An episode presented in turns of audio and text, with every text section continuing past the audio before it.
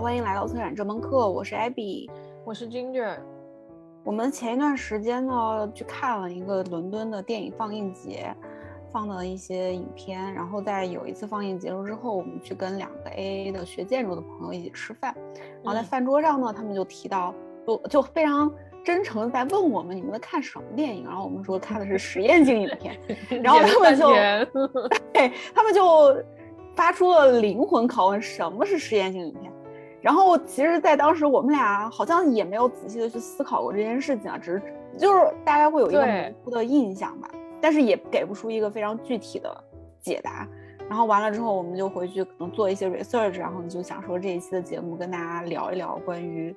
影像作品以及实验性影片。感觉这次也不是一个解答，也是探讨吧。对对对，探讨就是欢迎这些在做影片的朋友来跟我们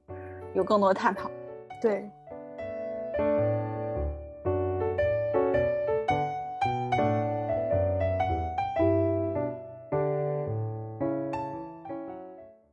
那什么是实验性影片呢？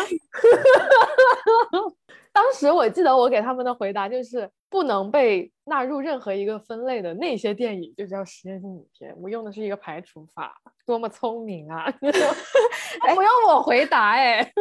挺，我觉得到现在即使看，我觉得也也没错，它就是一个不能被定义的影片。但是当时我的说法是，它是一个非叙事的，就是它不叙事，它不讲故事，它没有，它没有所谓的像电影里面的一些主人公啊，然后。嗯，故事情节啊，就没有情节，没有那种又叙事完了他又实验的那种。其实 Memoria 就是，呃，是吗？你这么说，我觉得有一点哦。我我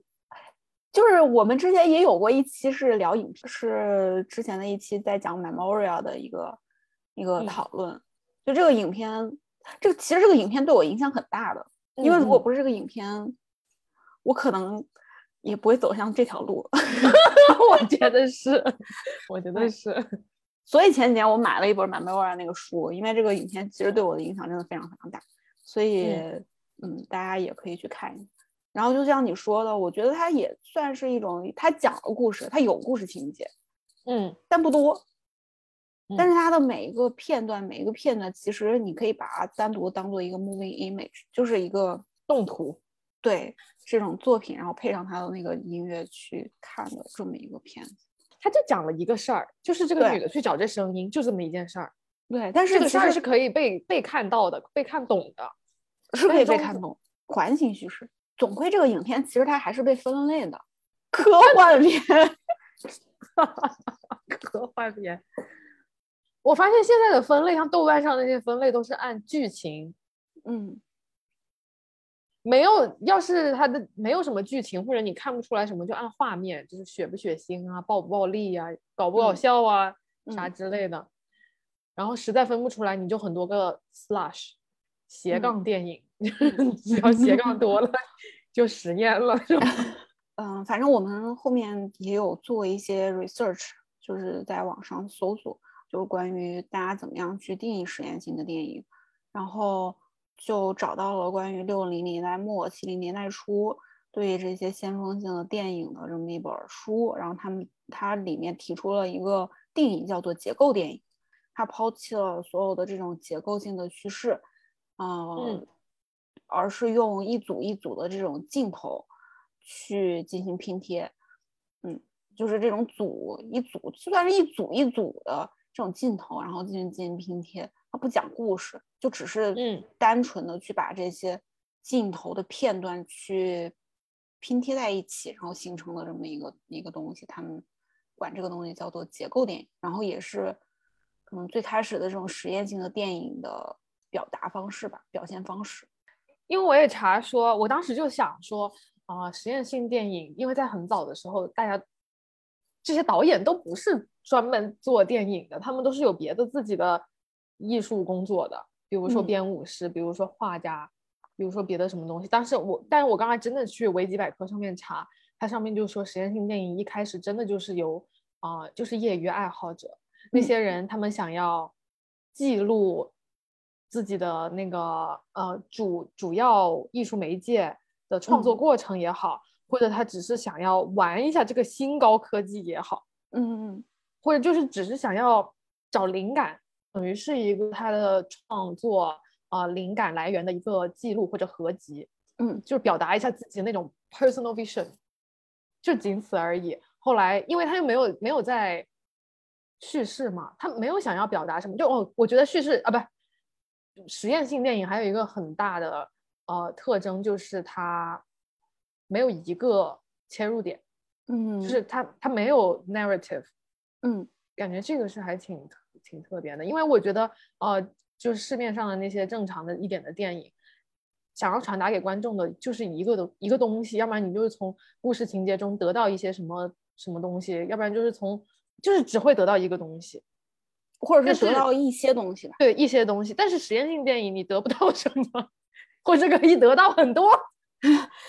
因为正常的，如果说是以记以故事为主线，然后去发展出来的电影，就是你有你写出来的一个故事脚本，然后以嗯。这个、按照这个脚本，然后去进行拍摄，然后在这个脚本里面，你创造出来了一些角色，一些可能是主人公啊，或者是其他的一些角色，然后这些角色在影片发展里面，然后在拍摄过程中，然后以及观众去观看的时候，都会自身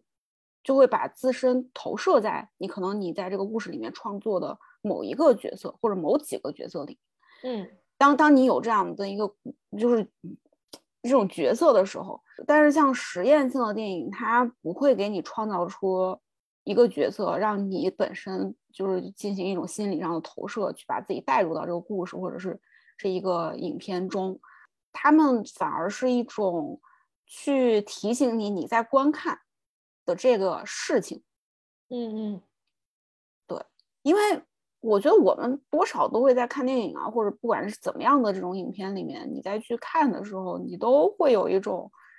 置身事内的感觉吧。就是在某些时候吧，你就会总总会去对这个角色，或者是对一一些事情，然后发生一种连接，你就觉得你可以共情到这一个嗯故事里面的和带带入，嗯对，就有这种代入感。但是实验性电影没有，但是你反而就是因为这没有，所以就是你有很有意识的是一个第三视角，然后你再去看这个东西，就是就是强调看这件事儿。哎，我觉得不是哦，它也是有带，就是我上周看的有一有一个电影，它也是有带入的，但是它带入嗯。的不是、不是主角，是电影里面的那个观看者，就是你一个观看，你一个坐在电影院里看的那个观看者带入了电影里面的那个观看者，嗯就是以第三第三视角，嗯就你带入的是一个路人，嗯我觉得这个还挺有意思，或者你带入的根本就不是人，是一条嗯鱼。嗯，我上周看的那个是就在，但是你会意识到你带入了，你你就是你看的这一件事，你跟他是有距离的。我是他妈看完了我才知道我是条鱼，你知道吗 我这就像你说的那看那个电影的时候，你会在想，你思考的是观看这件事。我坐在那儿想，妈呀，这电影我也看不明白。完了，这个人吧，拍的又是他的心理、内心世界，他自己的这，他自己的那的，我在这干嘛呢？就是看什么呢？看完了最后我才知道呀，我是条鱼，很复杂，很复杂啊。但是就是这种探索的，就是观看吧。反正我在看这些电影的时候，这个最长的这个影片我，看了九十分钟，我的妈呀，看的我，看的我开始思考人生。在中秋节的那天夜里，在看那个剧，看看，当然他的音乐很美啊，他的音乐真的很美，他的音乐跟他的那个镜头画面真的配合得很好。然后那会儿我就在想，到底什么时候结束？因为电影真的很黑。这个艺我看了这个艺术家呃 Bercy Bromberg，他之前反正现在美国还挺有，算是一个蛮出名的一个导演吧。嗯然后这是他相对比较近期啊，两两千年之后的一个影片了，九十分钟，我的妈呀！她拍了很多她老公做的那些雕塑，就是就是她老公的作品的一些很细节的一些图，就是有一部分，还有一些什么自然里面的一些场景，然后主要是他真的这些配乐做的很好，他跟很多嗯声音艺术家一起合作，然后做的一些这种东西，挺它是什么东西？那那个电影叫什么名字啊？为什么能拍九十分钟啊？The Darkness Swallow。这种电影我都不知道该怎么聊。就是你我也不能问你他讲了个啥，然后我也幻想不出来他到底是个什么，我只知道他九十分钟声音不错，所以这个东西感觉。但是我思考到后来，我发现了美，我找 到了美。哎，真的，因为因为它是一个特别特别抽象、特别抽象，也是他自己内心的记忆的一种反射、一种投射。嗯，他这个拍了挺长时间的，他这个作品当中连拍了三年，就非常多的那种特别近的镜头，就比如说一片。土地上的一只小虫虫，然后就是或者是一个小芽，就是那种你也不知道是什么，你都不知道你个大概是个土地吧，或者是一片水流，一个可能是一个坑洼的一个池塘，它的一角。哦，你说到这个，我就想到当时我们去看他，我我俩一块儿去看他的第二场放映的时候，也是就有一个他老是拍那些。莫名其妙的，就突然给你来一个镜头，然后拍一条蛇什么的。然后有一个观众他就说：“啊，你那个影片这这这还有几分钟、几分钟、几分钟的时候出现了一条蛇，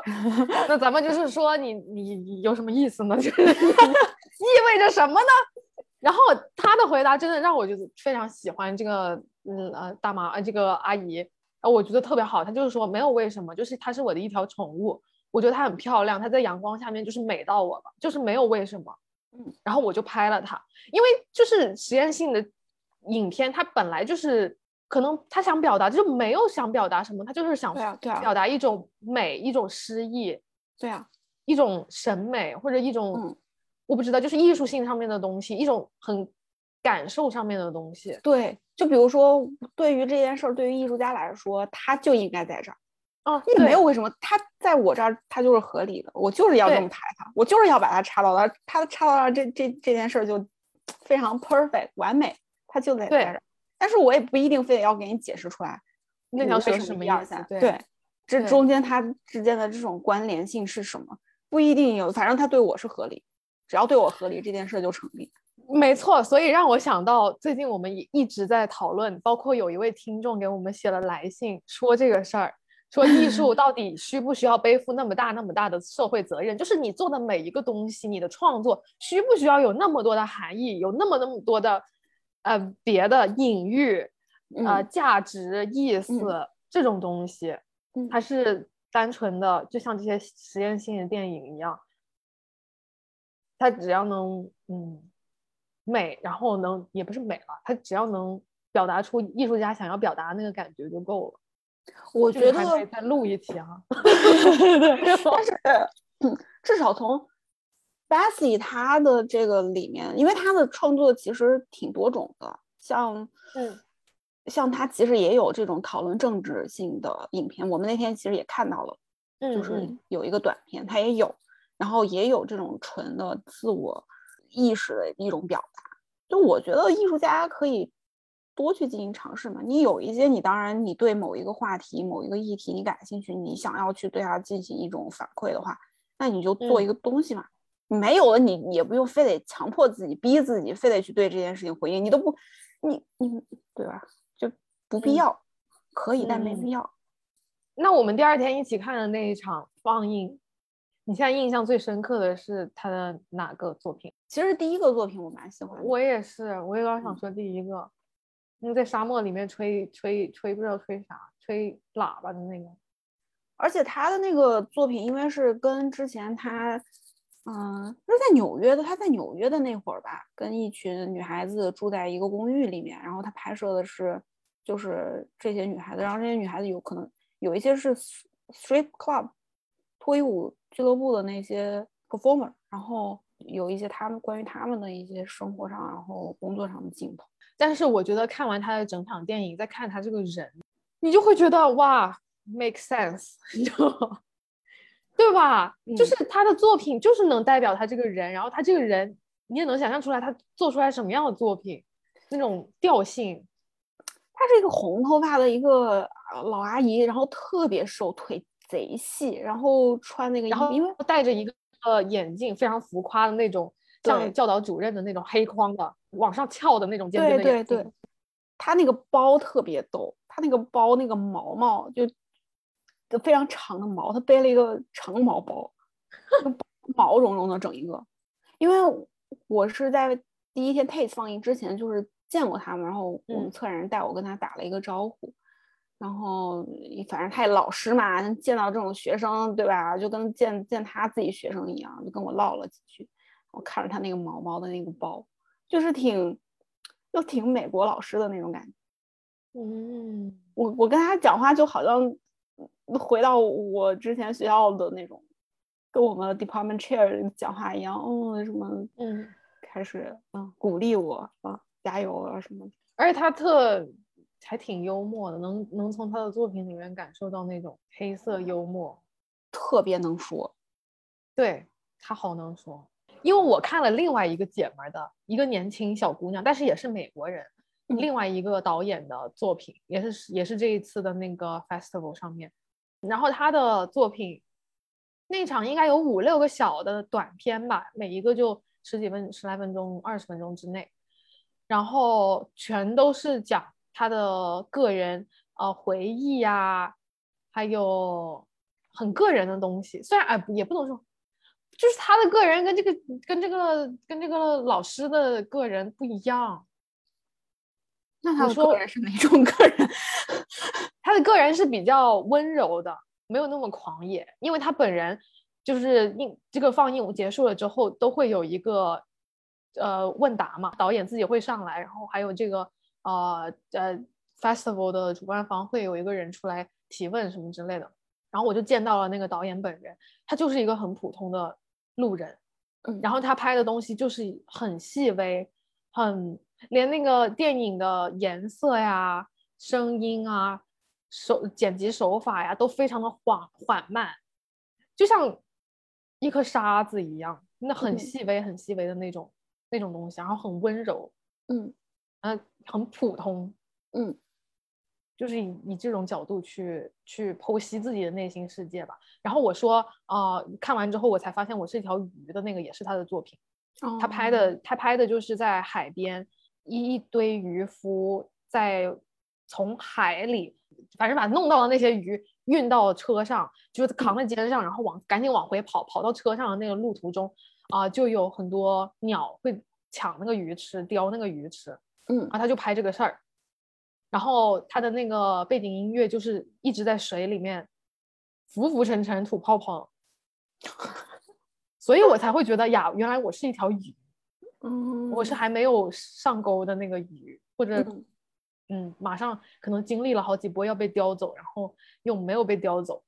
但是我一直看着这个场景，就是很多我的同伴一被运上了船，然后中途被鸟吃了。他的他的那个作品都会比较以很细腻的角度去去去讲述，这是一种非人的角度吗？他才去，对吧？是的吧？嗯，那是他是用鱼眼相机拍的吗？不是，那倒没有，没必要，那倒没有。但是他的问答就没有那个阿姨的那个那么有意思，那个老师的，嗯嗯。然后我看的长，你是只只看了那个 b a s s i 对我只看了他，我看了他三场放映。哦，你三场都看了，最后一场是啥了？没有，是第一天 Tate 有两场，一个是他的那个长篇的，然后再之前三点钟的时候还有另外一场，然后是他三个短片。哦哦哦，然后我是在看完。第二天在 close up 那个三个放映，我才知道我操为什么 Tate 选择另外的这三个，因为那三个其实都挺温和的，就是在 Tate 放映，他们选择的这种影片相对于来说都还挺温和的。我我甚至第二个大众接受度比较高，对吗？对对对，大众接受度挺高的。然后，嗯，后面的那场就 close up 那个，那我看这不可能再 Tate 放映了，这会会被投诉投诉死，就他们可能也够呛。我那天本来就想吐，他妈的看了还想更想吐，难受死我了。嗯，但是就其实挺有意思的，因为像在 Tate 的这种放映，他们其实是要去租借那个十六啊十六毫米的那个放映机的。然后像他们其实也是有要求，就比如 Tate 放映，它是有要求你一定要有 caption，就是要有字幕的。然后这个事儿其实在之前。准备的过程里面，就是纠纠结了很久，一直到放映当天才决定我们不打字幕了。就其实本来是有字幕，它是中间是有文字的嘛，然后只要有文字叙述，你要有有字幕。然后因为它这个影片本身不内置字幕，然后它又不不是那种 transfer to video 的这个形式，它就是放它那个胶片一本一本，那就得另外的一个字幕机在旁边配合，然后我们策展人要过去点，它咔咔咔咔点点它，然后就是这样子手工去换字幕的这种形式。然后呢，但是这个这个就有另外一个问题，就是他这个艺术家又不允许说破坏他的画面，你的字幕绝对不可以打到我的画面上。那你打在哪儿呢？你就只能打到下面，就是他那个放映那个荧幕啊，荧幕是这么大，当然他的那个是大概四比三的角度吧，然后两边是黑的，然后他就可能打到那个荧幕的下方。哦哦，但是这个，嗯，这这个就可能会导致很多观众其实是看不到那个字幕的，因为它太低了，它太矮了，就是在就是在你正常屏幕的下方的话，有没有字幕重要吗？就是对你看那个电影。对我们来说，对观众来说，其实没有没有什么太大影响。但是这个是机构方他们的一种要求，就是 accessibility。哦，我觉得这是对的，对的，就是反正我很喜欢看字幕。就是这种机构，它有这种要求，这个不是，嗯反正是机构方的责任，跟艺术家都没有什么关系。但是就是你一直到后来那天，我本来我那天早去是为了去看我们那个策展人在那儿敲字幕的，结果他说我们最后决定不上字幕了，然后就打印，打印出来嗯有一些文字，然后放到那边，如果大家需要的话就去拿。因为这个跟之前的放映不一样，它是实体的那个胶片嘛，所以我没有赶上他们之前那个试片。我这我也没有办法理解，说为什么这个艺术家不允许字幕出现在他的那个影片的图像里面。我说嗯那不是电影这都有字幕啊，有什么不行呢？然后看了之后，我发现确实会影响，嗯就是不行。但是他在影片里面讲的也是英文，对吗？对，是英文。那其实听不听得懂，其实在这种类型的电影里面关系也不大。可大可小吧。反正我是彻底放弃，就是 我觉得我看这种东西呢，我我不能去仔细我在听他说啥，其实也能听啊。就比如说我们看的那一场里面，他其实我我记得依稀的有些印象，就是他的那个旁白有在讲一些当时的一些情况啊什么之类的。但是我觉得我在我在看这个东西的时候，至少，嗯，文字叙述这部分不是我观看的重点。嗯，我也是，我也是。对因为我之之后在 BFI 跟嗯看，反正看了一个 Bonnie Rainer 的电影，叫呃《Journeys from Berlin》。嘿呦，俩小时哦，嘿，八十多分钟哈，我靠，一直在念，一直在念，一直在念，我人都傻了。然后他整个电影，就 他那个节，他我只能说他拥有什么元素。我真的没有办法讲，就是他在他在讲什么，他具体就是在讲西德当时的一些社会事件或者政事吧。嗯，因为它里面有的元素就是啊、有有一个元素是全部黑屏，然后只有那个字幕在滚动，像新闻联播一样，就像嗯告诉你一九几几年几月几日怎么怎么怎么着，怎么怎么着，这波人到了那儿，那波人到了这，然后他们发生了什么事情，然后他们受了什么罪之之之类的。然后另外一个 element 是他拍摄在一个家庭，在一个家里面，然后有一对夫妻在那儿对话，然后他们一边对话一边会做自己在家里会干的事，比如说做饭呀、打扫卫生啊，然后敲敲这敲敲那儿啊。但是整个镜头你完全就看不到这两个人，也看不到他们的动作，看不到他们的身体，因为这个镜头永远都是对向窗外的，这是一个部分。然后就听他们聊天，然后呃还有一个部分就是一个女孩子的独白，但是那个镜头也是对向呃正在开的列车的窗外，就嗯。一个女孩子的独白。还有一个镜头就是一个俯视的，有点像无人机拍那个巨石阵，然后就一嗯。直从远了拍到拍到近了拍，从近了拍拍到拍到远了，然后就一直在念呃 Rainer 他自己写的他的日记，嗯。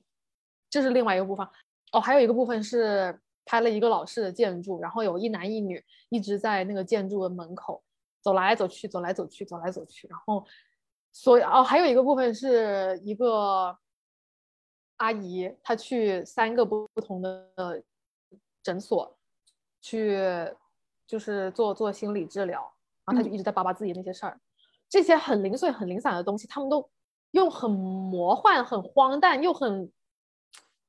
嗯，无厘头，但是全都 make sense 的方式连接在了一起，就说离不离谱？就比如说有一个镜头，就是那个阿姨在做心理咨询，然后那个心理医生突然接到一封一通电话，然后他把电话拿起来的时候，就换到了下一个元素，嗯，就是一些很细微，然后，然后反正哎呀，反正很荒诞，因为我也没我根本就没有在听他们在讲什么，听很难听懂。呃，反正我对于我来说是很难听懂，因为里面用了非常多的 reference，都是一些呃古早的呃智人们写的 写的哲学理论啊什么乱七八糟的，我真的看都不想看。我本来又饿，真的看都不想，听都不想听，所以我就一直在看他的一些呃拍摄手法、剪辑手法呀，然后那些，我觉得他特，因为 Raina 他本身是个编舞师，对的，所以在这里面他有很多。我能感受到有很多编舞的成分，就是一些很标志性、细微性的动作，它作为一个就作为上下承接的一个转折吧，这种感觉，嗯，然后很多很小的，比如说他们讲到某一个是，因为虽然我不听啊，但是有些词我还是听得懂的哈，那个对话里面有些词我还是听得懂的，跟他们讲那个词的时候，可能那个镜头就会转向家里的摆，呃，就是我说的是在家里。在家里聊天的那对夫妻，他们在讲到某一个事的时候，呃，那个镜头就会摆向他们家里的那些陈列，就会跟上一次出现这个场景的家里的陈列有细微的不同，然后这个不同是跟他们的对话有呼应的，嗯，就是随着这个事态在发展，他们聊的东西不一样，家里的那些陈列也不一样，你就能感受到这个家里有人在住，然后他们，嗯，家里的陈列每天都在变化，嗯。的那种感觉，但是它都是以一种非常，呃，就像你说的，它没有主角，至少除了在在声，它的主角都在声音上，它在视觉上没有主角。嗯，这我觉得还挺酷的，两个多小时也是熬死我了。我觉得这个就是我像我刚才说的那个电影，那个八十分钟那电影，它是这个拍摄者这个艺术家个人自己的视角，他自己的一。就就你知道，他这八十分钟就全都是他自己。嗯你看那些可能你盯着地上一条缝跟那看，那也是他自己。但这个我觉得他把视角拉出去了，就给到分给了很多人。就比如看窗外的那个女孩子，就是他，他看着窗外，所以你看到的是他看到的视觉视角。对。然后那个老夫妇在家里面的这个也是，这老夫妇他们看到的视角，并不是。我觉得不是哦，老夫妇就是那对在家里的夫妇，你看到的视角是家里那些陈列看到的视角。你是看到的一个这俩人吗？看不到。那那如果是陈列的话，怎么着能看到他们？我觉得，我觉得是，我觉得是他俩自己的视角。就比如他俩在对话，然后就他俩在厨房做饭，他俩在对话，他在看哪？那你可能是陈你，因为他们一直在动。然后我当时看的时候，我就觉得我是摆在。呃，窗台上的一个摆件而已，只是我这个摆件是面向的窗窗外。嗯，就我觉得正常的电影，我好就是这种感觉还是挺奇特的，因为正常的电影里，我觉得都会把嗯观众服务的像个主角，就是你的代入感很强，或者你是一个你会带入一个很重要的角色，或者至少参与感很强的角色。你从来都没有想过你是个摆件吧？对啊，如果不这样子的话，这个电影就就不行啊，嗯，吸引不了观众的。但是你说那个，你看那九十分钟的那个电影，就是全都是 Betsy 自己，是完全的一种自我表达。然后像他其实就是也有在映后谈。那有观众问他什么？现在他还是继续在用十六毫米在创作吗？然后对，然后有没有考虑过别的胶片形式啊、别的类型啊，什么三十五啊什么这样？然后他就说没有，因为十六是他可以手持的这么一个小物件，就这个这个东西他自己一个人能够掌控，他就拿着那个东西，他随便爱拍哪拍哪，他有自己的一套这种创作方式。那如果再大的话，他就没有办法自己一个人那么自由的去行动了。嗯，所以可能我们看到的很多这种实验性的影片也是十六毫米的一个原因，也是因为它的这个拍摄的设备就没就比较易于携带吧，就易于大家去带着它去去进行一些什么拍摄之类。所以感觉这些电影组成跟他们不知道，我也是想象啊，嗯。他们只是一个记录日常生活的片段而已。我觉得是一种个人表达吧，就是这种表达，你可以拿画笔，然后记录在一个画板上，你可以去做雕塑，然后或者是堆泥巴，或者是做任何东西。只不过他们选择用影像的这种方式去记录下来，一个 moving image 作为他们。自我表达的一种方式，我觉得就就是这样，就是挺感性的自我表达的。但是我为啥说就感觉他们是因为是因为胶卷这个东西，你就是它就是有一个顺序了，嗯，就是你拍下来之后，在那个 film 上面，在那个一长一长条的那个 film 上面，它就是有一个顺序了。完了，这些这些艺术家呢，他要自己手动的去剪它，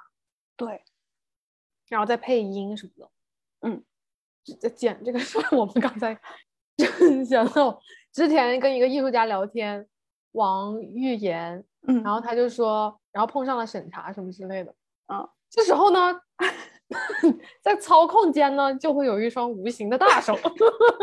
去遮住那个投影，哎，遮几秒拿出来，遮几秒拿出来，但是时不时有一只手伸下去帮你审查审查，就很搞笑。真的很搞笑哦，但是还有一个事儿，就是我当时看那个，说到审查，就是说到空缺这个事，因为无形的大手伸下去，它其实就是让你那段影片里面，哎，突然，嗯，对，没了嘛，就是有一个空缺嘛。但是我在看那个 Bonnie Rainer 的时候，他在声音上是会有一段空缺的，啊，就是。因为他是一直在念叨，一直在念叨，一直在讲话，一直在讲话，一直在说，喘不过来气了吧？不是，不是，而且中间会有一段停顿，就是那个人，那个你在画面上看得到他那个人嘴巴在动，但是声音上没有了。我不知道这个是后期的，嗯，审查还是我不知道这是那一双大手还是怎么着的。嗯，我觉得应该不是。那你在 Tate Film，你觉得？你觉得 video art 跟跟影形跟 film 有什么区别啊？或者他们是有他们是有重叠的部分？就是其实我到现在我都没有办法很好的去把 video art 和 film 这两个东西做定义。我觉得，就比如说最开始的时候，呃，放映的一个那个法国艺术家就去世了的那个法国艺术家。黑人女性艺术家，她的那个 film，然后当时因为她的那场放映，其实也是可以拿到那个十六毫米的那个胶片本卷的，嗯，但是当时因为一系列的原因，各种乱七八糟的，反正就是没弄成，因为当时 Tate 这边断了，就是 Tate film 断了这么长时间，他们在那个时刻没有办法去拿到这个放映机，嗯，没有人可以放这个东西，所以就不得不。放影像版本，然后它这个一定要非常，就是你再去看它的那个关于作品的标注的时候，这个 media 的时候，它一定会写出来是十六毫米 transfer to video，或者是怎么样，就是你一定要要有这个这个东西，它不能直接是 video，它如果是本身是一个胶胶卷本卷的话，它一定要 transfer to video，就这个是这个是严格规定的。哎，这个东西你要是用胶卷本卷放出来的效果，跟你 transfer video 放出来效果是一样的吗？不一样。所以我们当时策展人其实，因为我当时问过他，我说我因为那天他说那个就开完会，然后说不能放那个十六毫米了，他就特别的，我能感受到他心情的那种失落。然后我就下班之前我就专门去问了他一下，我说这个东西它。差别有这么大吗？我也我哪知道，我之前都没有看过。然后他就说对，不管是从对比度来说，就这个颜色，因为当时的那个电影是黑白的影片，嗯，所以就是你那个本片放出来的那个颜色对比度要比 transfer 过去的那个要好很多。嗯嗯，就他他给我的解释是这个样子，但是他说可能你没有这样对比的话，你很难去做这样的一种想象。但是就是对于他来说，就是实际的这个本体的这个东西，是对于他来说，他才觉得这是一个 feel。哇，我觉得好棒，就听着还挺感动的。就是我感觉我已经好久没有听到这样子的言论了，就是就是在说。因为那个 transfer 出来的 video，它的对比度、它的颜色亮度，或者它在呃呃设备上的一些东西，不能给不能提供到呃胶卷本卷记录下来的那个最最最佳状态。就是就像那个 Betsy，他当时你跟我说过，呃，他很喜欢 Tate 的那个音响，他觉得那个声音可以放出最原始，嗯。最理想的那个效，对最理想的那个效果。然后我们在 close up cinema 那一次，他第一句第一句上来也是说了一下啊，这个音响我们没有放太大声，因为放太大声了之后，这个音响不够好，它会有爆破，它会改变那个声音的。我就觉得这种非常技术非常怎么说呢？非常哎，咋说呢？你懂我意思吧？我明白你意思，就很感人。重现吧，就是一种重现的方式，怎么样更还原它？最理想的一种，对他没有表现方式。我我我最感动的是他没有在那里讲说我我这条蛇它意味着什么，他没有讲这些虚的，他讲的都是一些很实在的东西，对，都是我们完完全全人可以操控、机器可以操控的一些东西。但是他要求是最好的机器，他没有说我要求我要求我这条蛇让你感受到什么，就是这种很虚、很抽象的东西。这个是我很久很久没有听到的，就是感觉哇。真的好久没有听到了，嗯，而且你那个胶卷那个卷啊，你在放的时候，嗯，你在后台，因为我那天在后台嘛，我后后台我就我我得去看一眼，你给他摸一下，没那没旁边有人，我 就只能远远看，就是他这种放映的时候，他那种声音，就是在后台的那种声音，反正我们策展人听到这个声音，他就很激动，他真的特别，你能感受到他对于这种 film，他说。这个才是 film，嗯嗯，对对对对对对，就是那种，这个才是 film 的感觉。嗯，就虽然大家就看到了这个东西，但是它其实是有一个实体的一个物质的一个载体的，它不是像一个一个 U 盘，对，一个 U 盘这种特别抽象、特别虚的这么一个东西，你看不见、摸不着。这是一个非常非常实体，然后实体的一个投射，而且这。个实体这个介质它还要运动，它运动它会发出声音，它会发出热量，就是你那个你那个影片那个机器，你要放久了它会烧，嗯，着火，你感受到这个还有寿命，对你感受到这个东西它在它是好似乎是一个活着的东西，它会呼吸的那种感觉，你能就有这种感受。然后我一我也是一直到这会儿我才。好像有点知道我们策展人之前他说的这种，他的那种很就是很感性的对于这个物物体本身的一种喜爱。对，确实好，还挺感动。对。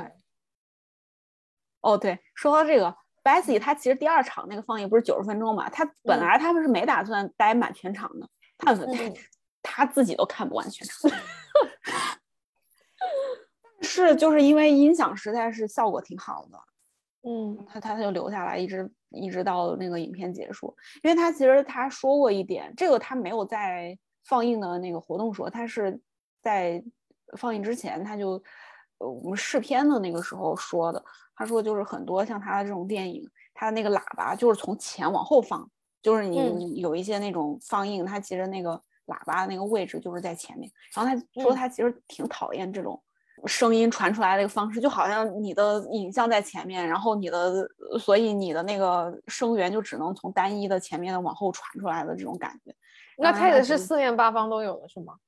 都环绕立体声，它有一共有十六个喇叭。嗯嗯，两边是就是两边，然后墙墙旁边什么后面，嗯嗯，就挺好的。所以就是我这会儿也才意识到，就是电影院。这件事情对于一些影像类的作品或者这种电影类的作品，它的一种保护的作用，不是保护吧，就是嗯，我觉得就是保，就是能尽量的以比较好的一种方式去对一个嗯作品进行呈现。对，重新，而且我觉得像十六毫米这种媒介啊，最最迷人的地方，它就是它在不同的地方，它它 size specific，嗯，然后对它在不同的地方，它呈现出来是不同的效果。对，而且也要看它被呈现了几次，它那个胶卷多旧，然后曝光曝光了多久。嗯这个东西其实更像一个 performance，嗯，只是我就是嗯只是表演的那个东西不是，那个表演的那个主体不是人了，嗯它是一个物，但是那个嗯物也是个活物。嗯因为你刚才说到放扔在电影院嘛，我就在想说，正常的那种商业电影，我可能是因肯定是因为穷，就是我宁愿在网上看，我也不会去电影院看，因为我觉得没区别。但是这种电影我还是会掏钱自己去看，就是而且是哪个影院的那个设备好，我会挑，我会看影院了。如果看这种电影的话，嗯就会看那个影院的呃屏幕够不够大呀，或者那声音怎么样啊，座位怎么样啊。不同的电影我会对不同的影院有这种要求。嗯，但是这种电影在在一个展览里面呈现，跟在电影院里面放映还是不一样的。感觉在电影院吧，把你摁在那儿看，你就非得给我看，你听不懂也得看，非得给你看出点啥。你就在这段时，等于说你就把这段时间，它是一个 time based media，然嗯后你也要花相同的时间，才能把这个作品给，嗯，怎么说呢？付出是对等的。我嗯我就是要花这么多时间，然后我才能把这个东西给看完。但是在、嗯因为电影院它那个位置的特殊性吧，你就你就在那边，你如果坐进去了，你出去还挺麻烦的。就很多人嗯他不愿意出去，就可能即使不想都不想看了，想走了，他也怕打扰到别人，所以就对对，你说巴西那个九十呃八十分钟的那个电影，我我都很我真的很惊讶，中间只出去了俩人。那确实是，我觉得这个这个情况在这儿还是比较普遍，大家至少都会看完它，然后立马走，就是底下的论坛老娘不听了，立马走。但是这种情况，如果是你要放在美术馆里面的话，嗯那就不是了，那大家随时都可以走。是，而且也没有人真的会花那么久的时间去看完它吧，嗯，对九十分钟哎，对，主要是没有那个氛围，乌漆嘛黑的。我我是因为眼睛就是视光的那个反射弧特别长，嗯我进到那个电影，就是在已经开场了，我又迟到了，我进到那儿，我就 在那门口站五分钟，我才看得到里面在干嘛，才能找座位，不然我什么都看不见，真的是。但是我又觉得像《Memoria》这种电影，你要放在一个艺术展览里，好像也很奇怪，就是你放在展厅里面展，我觉得也行，就反正可能大家看它都会觉得这是一个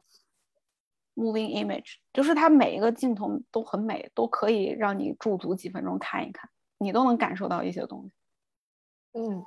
但是你得看完，你可能能得到最多的东西吧。对，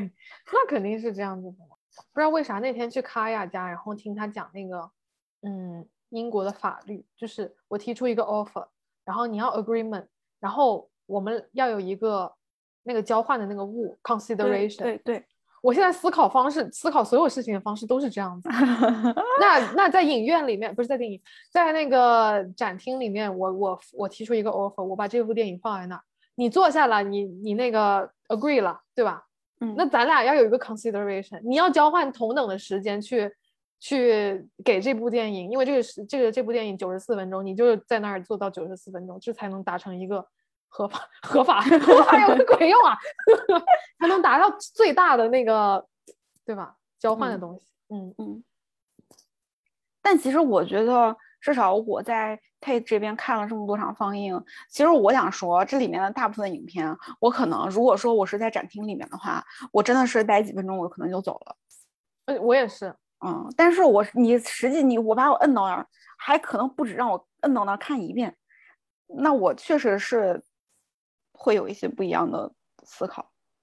所以我在最开始的时候，我就会觉得这种把影像作品放到电影院去进行放映的这件事情是对一些影像作品的保护，因为，嗯，你就是要去 push 这部分观众待满了你影片所在的这个时长，然后，但是其实说实话，有很多这种影像作品，你你真的不用代购这个时长，就他也没有想说，就从创作者的角度，他也没有想说你一定要去代购这个时长，你才能。得到一些东西，就是你任何一个时间段你进入其实也可以，但是我觉得就像你刚才说的，他做那么长的时长，作为一个创作者来说，嗯，他觉得那九十四分钟都是有意义，那肯定有他的意义。那你看完九十四分钟，跟你看只只看四分钟，他肯定会允许他的这个作品啊，你看四分钟四秒钟都可以。那你看完九十四分钟，跟你看四分钟还是不一样的。啊，对，肯定不一样。对啊，对啊，对于人生的人生的想法都不一样。那人生的想法。哦，我刚才想到一个，就是在呃，我们看的这些就是 film festival，它都是一个时间段里面放这个人的好几个电影，或者是太长的话，咱们就放一个。嗯，反正就是要凑足那两个小时之类的。但是这我就觉得这个还挺像这个导演的个展。对这个，但是这个就让我想到说，我们当时去柏林的时候看的那个有关女性的那个那个影像，全是影像的群展，它的展现方式就是不一样。因为你在电影院里面，你拢共就那么一个一个方向，一个荧幕，然后一一台机器，你一次只能看一件作品，而且你还要从头到尾把它看完。但是在柏林的那个展里面，有一有有十几个荧幕。然后有十几百个，我觉得有，我的妈呀，有十有对，有一百个那个视频同时播放。你这个看不开心了，你去换下一个，或者你一下你站在那个展厅的最后面，你一下把所有的全看了，像那个监控监控录像一样，你全看了也行。就我感觉这个还挺有意思的，就是这个这个展现方式是在我们配的策展人他特他觉得超级好的一种。方式，你在电影院吗？不是，就是在那个柏林的那个展里面，他去了。他当时给我说：“你有空可以去看你。”嗯嗯。然后，因为这是一种影像的不同的展现方式嘛，因为其实其实是有呃专门分门类别的影像策展人的这么一个，你要非得去细分的话，那就像我们要做的事情，就包括比如 take 我们策展人。他们就对于每一场放映，他们要做的事情其实就是去挑选、安排以怎么样的一个顺序，然后以几几个那个呃作品，然后中间是那个对话是插在这个中间，还是在结束之后？嗯嗯，具体的时长他们要把控，基本上具体时长就是那么一个时长。一般放映的内容不太，如果不是一个完整的长片的话，一般放映内容不会超过七十分钟。然后这是他们要做的一个安排。然后其实他们也会在想说，怎么样去对影像作品进行一种展示。然后他们在看到那个柏林的那个影像的那个展览的时候，就是他们就还挺兴奋的，是因为哦，原来一个影像展可以这样子做。所以我觉得那个展现方式是挺新颖的，但是对，看得我很焦虑。主要那天我们急着走，还要赶场，也是因为那。也是，可能也是因为那个主题我不太感兴趣吧。而且还有一点是因为我们也没拿那个耳机。哦，就是赶场。嗯，对。因为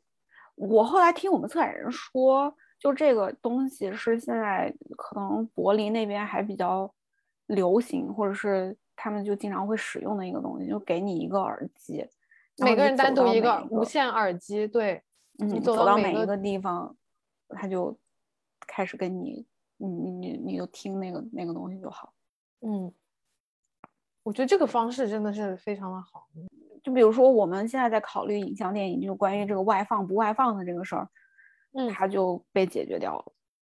嗯，因为如果所有的在那么大一个场子里面，一百号电影同时发生，那疯了，那什么玩意儿就就不行，肯定不行。就是一个空间里面可能只有一个发生、两个发生这个这个东西，通过这样的一种方式，它可以得到有效的解决。那在一个影像展里面，它就可以像那样子很密密麻麻的展出很多个作品。对，而且在一个展览里面，如果你有一个影像，要么你就公放，对吧？就把整个整个空间给它封锁起来，你等你声音也也不影响别的作品。要么你就只能放耳机，那你耳机也不能一下放十个，你只能放两个就顶多了，非常限制啊，非常限制。对，就是给了影像作品一些不同的展示方式吧。嗯，这电影院也可以，嗯，展览里也可以，然后这样纯的这种展览也可以。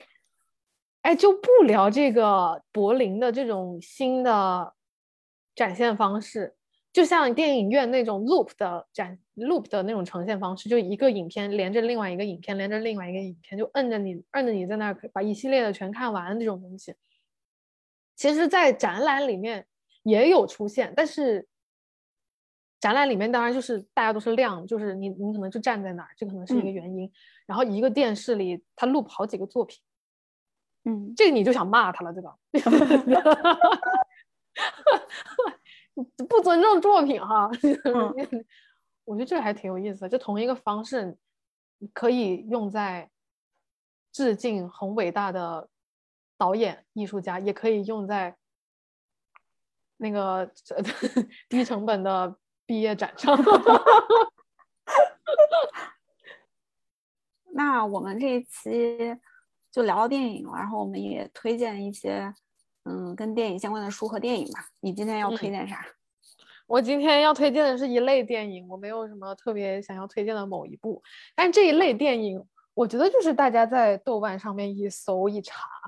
然后同类的电影，它就会给你推特别特别多多。这些我比我平时，因为我之前是学设计的嘛，然后我们学设计的人也要找灵感啊，无论是去看展啊，还是看电影啊什么的。然后我个人就特别喜欢从看这些超现实的电影当中找灵感，特别是那种非常无厘头，然后又带有一点点黑暗魔幻，就是那 迪士尼公主巴啦啦小魔仙那种，我就是最爱的。不是不是，就是至少它要美，对吧？嗯，完了，就是一些很荒诞的东西，我特别喜欢，我一直都很喜欢。就最早就是《爱丽丝梦游仙境》。就是那一类，就类似于那种有点精神病的那种，我特爱然后呃，那一类电影也有，嗯，真人拍的，然后也有他们做很多，也有有也有动画片，就比如说啊那种定格动画玩偶的那种，他们真的把那个玩偶做出来，然后拍拍每一帧每一帧，然后再把它串在一起放一起的那种。然后这一类的电影有一个叫。血茶与红线，Blood Tea and Red String，它它讲的是一个小白鼠的一个家庭里，那个小白鼠好像一家特有钱怎么的，然后为了呃抢一个玩具玩偶发出的呃做做的斗争，就讲了一讲了这么一件事，但是它就很荒诞，就是无论是从拍摄的这个群体还是怎么样的，我都觉得很有意思，还有。哦，真人的那些的话，就有雏菊，还有那个什么 Celine and Julie on the boat，这种这种电影，它出发的角度就是就很离谱，就感觉这些人都是神经病，知道吗？就真的都疯了，然后做的什么事乱七八糟的，然后吃了一个糖，怎么就从这儿变到那儿了，就没道理，就整个。你都不知道他在干嘛，就是没道理。然后，但是他们都会有一个主线，就比较这个结构，我会觉得会比较像 Memoria 那种，就是你从头看到尾巴，你知道，哎，这个人他就是去找一个这样的声音就没了。这件事非常简单。那就像那个呃什么 Celine and Julie on the boat，他俩就本来就我就觉得就有病了。他俩就是为了因为爱上同一个男人，所以要去。同时得到这个男人，就这么一件事儿，他是同时得到的，对，那是不是很容易的一件事吗？对，不容易，因为那个中间有一个情节，就是说那个男的女儿生病了，然后那个男的立誓说：“我女儿病不好，我绝对不娶第二个。”然后没想到，然后这两下娶了俩，对，什么？你说一下娶了俩，就让我想到果郡王请了果郡王，对，就是这种，他出发点就。就是一个很离谱的事，然后故事也非常简单，但是中间它有很多莫名其妙的点，很神经病的点，这个会让我觉得很有意思，反正很吸引我。然后讲这个东西也是就是超现实嘛，嗯但是在实验性，我一直觉得实验性这个词它本身就是随着呃年代不同，然后艺术环境不同，社会发展不同而不同呃而一直在就变化是对嗯一直在变嗯化，嗯一直在更新，一直在迭代的一个一个词，就嗯实验性这个东西。所以放在那个年代，可能超现实这一个类别本身就是很实验性的。对，嗯从一九二零年往后开始的这段时间，对我看过，我唯一看过的一个这种类型的影片是一个叫《泯灭天使》的一个电影，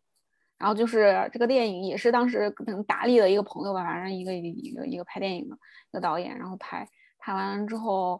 就是讲的啥呢？是那段这个我看这个电影那那段时间是当时二零年刚 lock down 的时候。嗯我也不知道为啥，我非得要找这个这篇，我也都我都不知道，我看这电影名字我也整不明白这到底是干嘛，反正就看，看了就是一帮人，就是在一个房子里面嗯也出不去，也没有为啥他出不去，然后嗯。突然还莫名其妙还能进来一只羊，然后大家就在房间里面焦虑到都都不行，都快饿死了，就不嗯。出去，大家就是会有一个那种意识，就是这个房间我没有办法去踏出去，有嗯。给你这样的一个设定吗？没有啊，也没有人把这个房子给锁起来啊、但是他们就是呃出不去，完了之后突然又能出去了，然后大家就出去，就是一个很莫名就没有任何道理的这么一个电影，就是他们自己的这种给自己的一些设定其实是挺嗯莫须有的，但是其实我会觉得，当时我在看这个电影里面能有一些感受吧，就是你说它是荒诞，但是其实这些荒诞现现实也正在发生。对对对，就会有有这种隐喻、讽刺之类的东西。对嗯但是我想推荐的是一本书，但是我其实我找 我找不到这本书的名字，因为啊，我当时没有拍那个封皮，但是它是 Andrei Tarkovsky，就是塔可夫斯基的一本书。嗯我不知道这本书是不是那个什么他特别出名的那个 Sculpting in Time，就是什么雕刻时间，还是怎么的，反正就是反正是他的一本一一本书。我当时为什么拍了他这个书里面的一些节选片段呢？是因为就是他在去讨论关于时间这件事情上，就是说对于导演来说，去怎么样，就像你在就像一个雕塑家再去雕刻一个石头或者是一个圆，嗯，一个圆很嗯很原初的这么一个素材的时候，然嗯。后对于影像的艺术家，他们其实是在雕刻这段时间，就是将这些时间进行重新的排列啊，然后去创造 recreate 嗯。这样的一个、一个一个作品。然后它里面有提到说有一个日本的一个概念叫 “saba”，，我其实我没搜到这个 “saba” 到底是在日语里面到底是什么意思啊？但是它其实就是对于时间的一种解释，就是怎么样去你怎么样去看到这个时间呢？你可以通过泛黑的树，就比如那些树，它嗯年龄越大。它可能就是会产生一些嗯那种不一样的这种纹理啊，可能它那个树的那个树皮会变得更暗，或者更亮，或者是叶子会。变得很黑，黑绿黑绿的。嗯，对的，然后一些那个石头，它可能上面就就就就长出了一些什么苔藓啊，或者是一些铁质的这种物品，它生出了这种锈，然后嗯。这种这种能给一个物体一个实体的物体带来一种年龄感的这种事情，就是时间的一种体现吧，就是嗯它代表了一种一种时间。还有我脸上的皱纹，时间的体现。然后，然后他提出的这个概念，就其实就是自然和艺术之间的一种连接，然后这种这种连接是通过这个时间去展现，然后去、嗯去等于说是具象化时间嘛。然后嗯其实，在电影里面也是这样的一个过程。你通过你去拍摄，比如说你可能最后只剪出来十几分钟的一个影片，你可能要嗯拍四百分钟，四百个小时往上，呃，怎么样的？然后你是在通过这样的一个很原初的你自己一个素材池，然后去重新把这十几分钟给定义出来。对，就大家如果感兴趣的话，可以找来看一看。嗯，那我们这期节目就先到这里啦，非常感谢大家的收听。然后如果有什么问题或者是想要讨论的话，欢迎给我们写邮件或者是留言留言进行讨论。嗯，好的，那下期再见，拜拜，拜拜。